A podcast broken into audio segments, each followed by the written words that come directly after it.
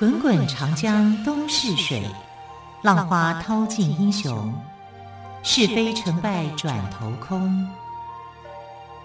古今多少事，都付笑谈中。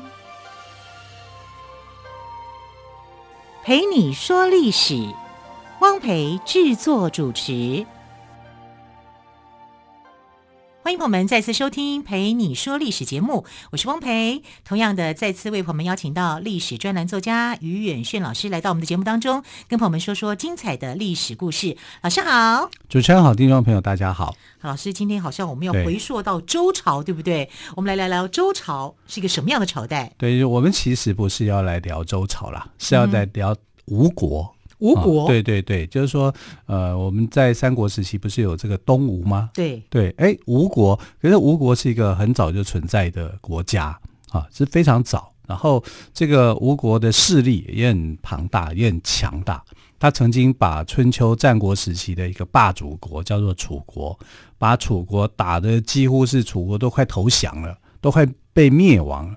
那么样强盛的一个国家，后来呢被越国。啊，就是勾践啊，给灭掉了啊。那这个吴国到底是怎么来的？那这个来源呢，就要从周朝开始说起啊。主要是我们的对象其实不是在周朝，而是在吴国。是但是吴国的建立呢，是跟周朝有很大的关系。对，对啊，甚至是周朝还没有建立的时候，吴国就已经建立了。你看吴国建国的历史啊很长啊，但是。对对，但它跟周朝是有关联，跟谁有关呢？跟周朝的这个开国者哈、啊，就是呃主要的开国者是姬昌，有没有？西伯啊，就我们在《封神榜》里面看到的这个姬昌。姬、嗯、昌有一个名称叫做太公望啊，就是他的底下的一个军师叫姜子牙啊，姜子牙就被称为、哦、姜子牙，我们就熟了。对对对，姜子牙就被称为叫做太公望。那为什么叫太公呢？太公其实就是这个姬昌的爷爷啊，叫做古公胆父啊。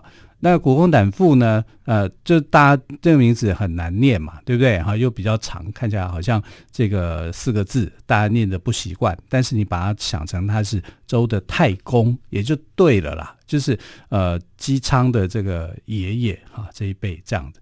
那姬昌是的父亲啊，叫做季历。啊，季就是我们讲伯仲叔季，古人在排名的时候啊，如果季节的季吗？对对对，嗯、如果你是小儿子、小女儿，其实你会叫做季什么季什么，因为他在排名面就是最小的，就像我们讲的满啊，满女、妖女的意思。好，他的他的姬昌的父亲叫做季历，那季历呢？你看他是小儿子，上面就表示说他还有哥哥。啊，伯仲叔季嘛，好，所以他的大哥呢就叫太伯，哈，然后二哥呢叫仲雍，伯仲叔，哎，没有了，他是老三，哈，所以他是最小的，叫做季历。那季历里面呢，这个周人的一个观念，周朝人的一个观念就是说，我如果要传位，那时候还没有建国，啊，周朝还没有建国，我如果要传位的话，我应该要传给谁？也传给长子。也就是第一个小孩，而且还是嫡长子，啊，所以这周朝人的观念是这样。所以在周朝就有传位给嫡长子这样的观念了。这是从周朝开始建立的，啊，周人的观念是这样。我一直以为是在后来才开始。不是不是，这是从周朝开始的哈，周朝开始有这样的一个观念跟制度。那所以呢，这个古公胆父太公啊，你要传位，你说他如果照他们周朝人的制度，他应该传给谁？传给长子嘛？传给大儿子嘛，大儿子呃叫太伯嘛，啊，那周朝的人的姓姓姬，啊，姬就是一个女字边在一个臣子的臣。我记得周公也叫也姓姬，对不对？当然是啊，因为他周朝人。周朝人。呃，周公的名字比较对，很好记。我小时候虽然我的历史不好，但周公的名字我永远不会忘。对，历史人物的名字我好多都记不住，但周公我就记得住。所以太伯应该叫做姬太伯。对呀，姬仲雍。那个太字拿掉就不好，就变姬婆。伯他就是伯仲熟记的伯了。对对对，那。那姬其实也是大姓诶，你知道皇帝叫做姬轩辕，那，嗯、那你可以知道说哦，周朝人跟皇帝是这个有一些渊源。让我想到我以前的国中老师也姓姬耶，很少这个姓。对，哎，你知道那个古龙小说里面哦，有一个叫姬冰燕的哎，有啊有啊，对对对对，就是这个姬，所以姬其实是古代一个大姓，没错啊，而且还是开国皇帝的姓啊，来皇帝也姓姬啊，你看这多了不起。那我们在讲，就是说这个姬太伯他为什么会建立吴国的一个故事啊？因为照理讲，他应该要继承古公胆府的这个位置，对不对？变成为周人的领导人。那时候周朝其实还没有建立。可是这个古公胆府，他就在想说，我儿子里面我喜欢小儿子，可能爸爸的那种想法了，就喜欢小儿子，因为小儿子很好，好很贤明，所以长子看到了以后，他就对他弟弟讲说，因为爸爸喜欢我们的这个弟弟啊，觉得他很好，想要传位给他们，可是有我们两个老的在那边挡着，他就不好传啊。那为什么这个呃太公哈？想要传位给他的这个儿子，小儿子呢，因为他喜欢孙子，他喜欢他的孙子叫做姬昌，也就是这个呃周武王的父亲，呃，就是姜子牙的这个呃所配所所那个呃信任姜子牙的哈，姜他姜子牙变成军师嘛啊，主要是西伯姬昌啊，他重用了他。哎，那于老师，为什么我们常常会听到一句话说“姜太公钓鱼，愿者上钩”呢？这跟他有之间有什么关系吗？呃，如果我们从《封神演义》的故事来看哦，就是姜子牙一开始是学道术的，但是因为他的道术学的不是太好，啊，所以后来就是他的天命就是要去辅佐周朝啊，去建立周朝，然后去打败商朝，因为商朝那个时候是纣王当家的一个时代啊。那姜子牙本来是在商朝当官的。那后来他因为当官当的太别别扭啊、憋屈啊，所以他就跑到周朝这边来哈，到周朝的地盘，然后就在渭水啊旁边，他就在那边钓鱼。那他钓鱼的时候呢，他的鱼钩离水面是有距离的，所以很多人看到他就说：“阿贝，按、啊、你这样子钓鱼，你觉得你钓得到吗？”他说：“我钓鱼啊，愿者上钩。”就这样哦，鱼要被我钓，就自己就过来了。他就自己就过来吃，不想吃就算了。对，我就空摆着这样。那他时间也很多，那时间很多啊，反正他老人家时间很长啊。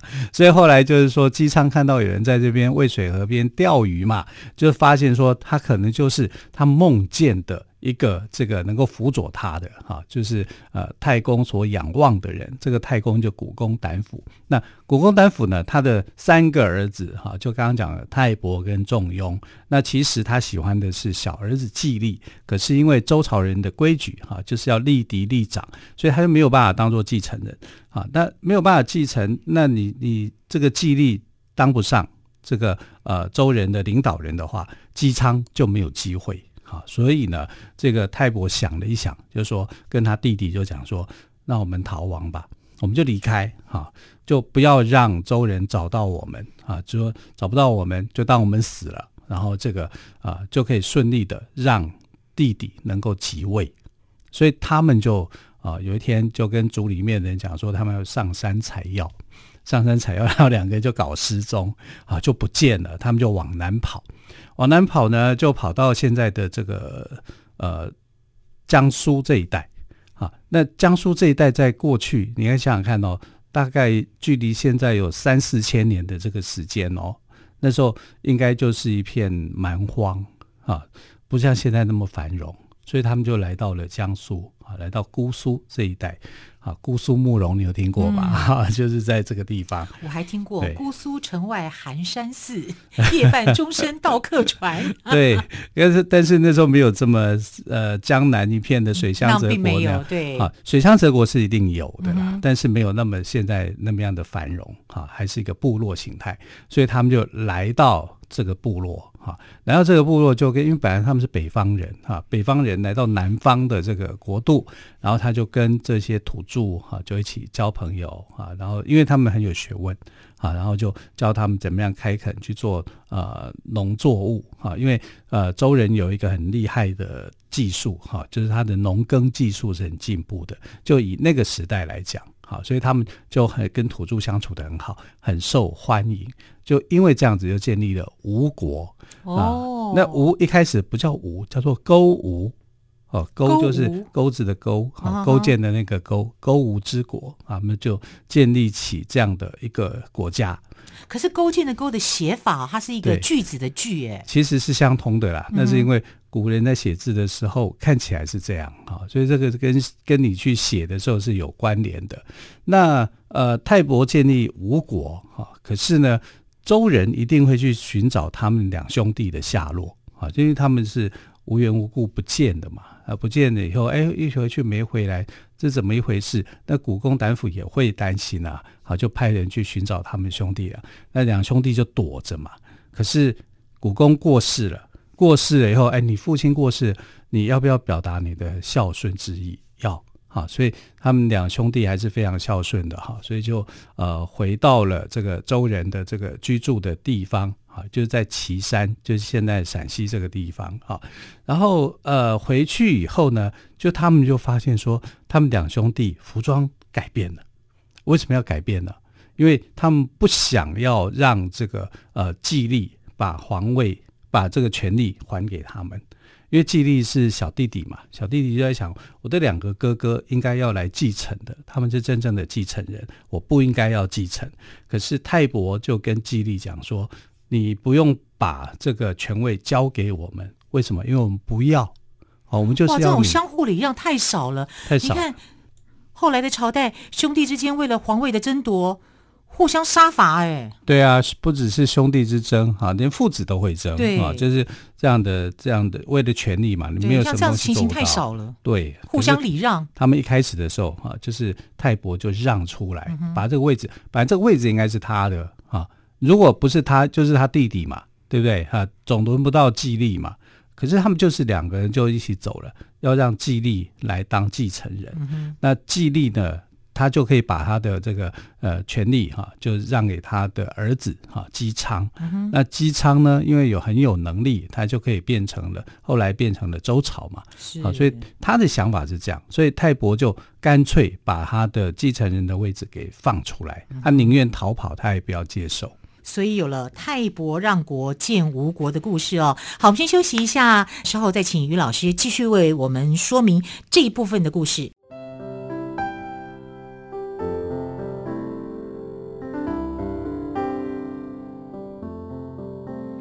听见台北的声音，拥有颗热情的心，有爱与梦想的电台，台北广播 FM 九三点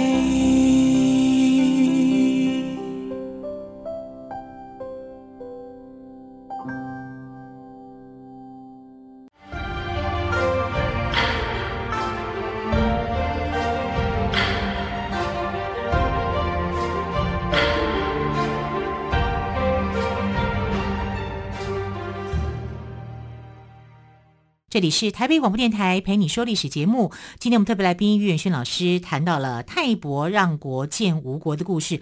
老师，关于这部分的故事，还有什么其他的精彩有趣的地方呢？其实就是他在建国的时候啊，就是呃，古公过世的时候，他就回去探视嘛，啊，因为要尽孝道。结果呃，季历就发现说，他的两个哥哥呢，哎，怎么发型变了？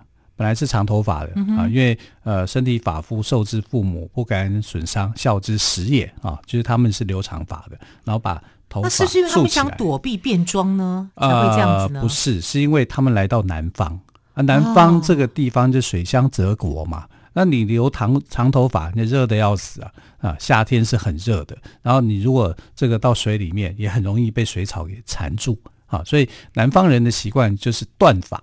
啊，就是头发要剪剪发，像我们现在这样，我们现在这样，在古代周朝的时候是很不好的，认为说你是蛮族。哦真的就会认为你是蛮夷之国啊，这是断发，这叫断发。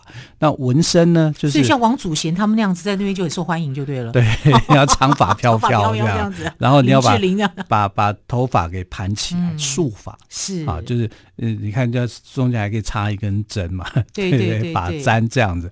那呃，断发还有纹身，什么叫纹身呢？为什么要纹身呢？纹身就是因为呃，不但是水很深。还有森林也很多，森林很多就有很多的野兽啊，然后你要去躲避这些野兽啊，或者是你想要捕猎野兽，你身上就要做一些纹身啊，就让它的颜色好像有点伪装一样啊。所以断发纹身，他们两个就断发纹身，断发纹身就跟说，我现在已经跟周朝的习习惯是不一样的啊，你们是束发啊，然后你们不会身上不会有任何纹身，可是我已经接受了南方的习惯，换句话说，你不用再邀请我去当君主了。好，我已经不是周朝人了，我已经建立自己的国家。好，他就这样子跟季历讲，那季历本来要让出来的，而。这个哥哥哥都那么坚持，他就没有办法再说些什么。好，所以他就后来呢，就在这个呃吴国建国。那吴国建国里面呢，他们就在想说，那中原地区总要有一个代表性的吧，啊，就是跟泰伯有关联的国家啊，所以他们又在中原地区又扶植了另外一个吴国，好，跟吴国有关联的啊，这个就是国国。啊，国国 对，国就是后来被晋文公呃呃晋献公给灭掉的一个国家，有吗？啊，甲鱼灭国那个国哈，所以呃，其实这个跟吴国有关联的哈，在历史上面就有两个，但主要的是泰啊、呃、这个泰伯建立的这个吴国啊，那泰国建立吴国的时候，他是三次让国，也就是说他跟季历哈之间呢，它是有三次让国的。这个三次让国就以后就变成一种标准化，国家让国的标准化哈。因为后代的人都很推崇泰伯，啊，泰伯三次让国，所以以后那些乱臣贼子啊，啊，就说我要比照泰伯那样哈，你我不能够第一次接受啊，第一次说哎我让给你，我把国家让给你啊，拒绝；第二次拒绝，第三次拒绝。第四次 OK 可以，要让国三次，你符合说自己像泰伯一样是啊。可是这样有一个迷失的，就是说你会不知道他的让是真心让还是？当然是假的啊，虚与委蛇这样子。当然是虚与委蛇啊，啊，就是说，哎呀，你请我吃饭啊，不要我不饿。第二次，哎呀，我请你吃饭，哎，我还好。第三次啊，我请你吃饭，嗯，啊、刚好有空，是这样吗？啊，所以你看，有时候中国人的谦让哦，嗯、这个谦让，然后后来就变过度解释了啊。像泰伯就是这样子，所以以后的这个乱臣贼子们想要去呃这个呃篡位的这些人哦。就会跟前朝的人讲啊，被篡的那个人讲，你要让啊，你不能一次就是说我把国家让给你哦，这样我不会接受，要让三次，第四次的时候我会接受啊，就是用这种这种模式啊，它就变成一种模式化了哈，这个倒是有趣的。但是吴国在建国的过程当中啊，曾经也发生过类似泰伯让国的这种过程啊，那是谁呢？他叫他叫做季札。啊，季札，你看一个季历，一个季札，他就是最小的儿子。因为传到吴王寿梦的时候，札就是手札的札。对对对，我季札是非常有名的，在春秋时代里面很有名的一个人。那呃，吴吴国建国以后，传到吴王寿梦这一代，然后寿梦呢有四个小孩，老大叫朱凡，啊，老二叫做于季，老三叫于昧。啊，然后这个愚昧的名字，我们现在听起来 好像笨蛋怪怪的。不过他的愚呢是剩余的余哦，对对对，昧就是昧着良心的昧。我在想有没有更好的说辞，大大家知道就好了啦。对，然后最小的就是季札嘛。那寿梦就是想把皇位传给季札，可是他是最小的儿子啊。那长子叫做朱凡，那朱凡就想说，他想要成全哈这个老父的心愿。他就跟他的弟弟就约定好，就是说我们呢传位的方法就是兄终弟及，哥哥死了好就换弟弟，弟弟死了再换下一个弟弟啊，一定会换到让季札来当国君啊，所以就后来啊这个朱凡哈就做了这样的一个约定哈，跟他的弟弟们讲，那果然朱凡去世以后就交给虞季，虞季去世以后交给于昧啊，但这个里面有一个问题就是。那为什么这些他的儿子们那么早就死光光？哎，对呀，对啊，因为通常来讲，我们讲说你一代你的君主应该会活很久吧？那你在交给第二任的时候，可能交不了给弟弟啊，弟弟可能也过世了。为什么他可以交交交交交接，后来交到季札这边？但季札没有接受，这表示说吴国在当时哦是战乱平仍的。也就是常常会啊、去发生一些争斗打仗的事情，所以他的君主哈呃过没几年就会过世，可能因为这个打仗的关系，因为他跟呃楚国还有跟越国啊就经常在打仗啊。那呃，朱凡后来传位给于祭，于祭传位给于媚。那于媚因为战争的关系啊，他他们其实都是因为战争的关系哈，是都活不长。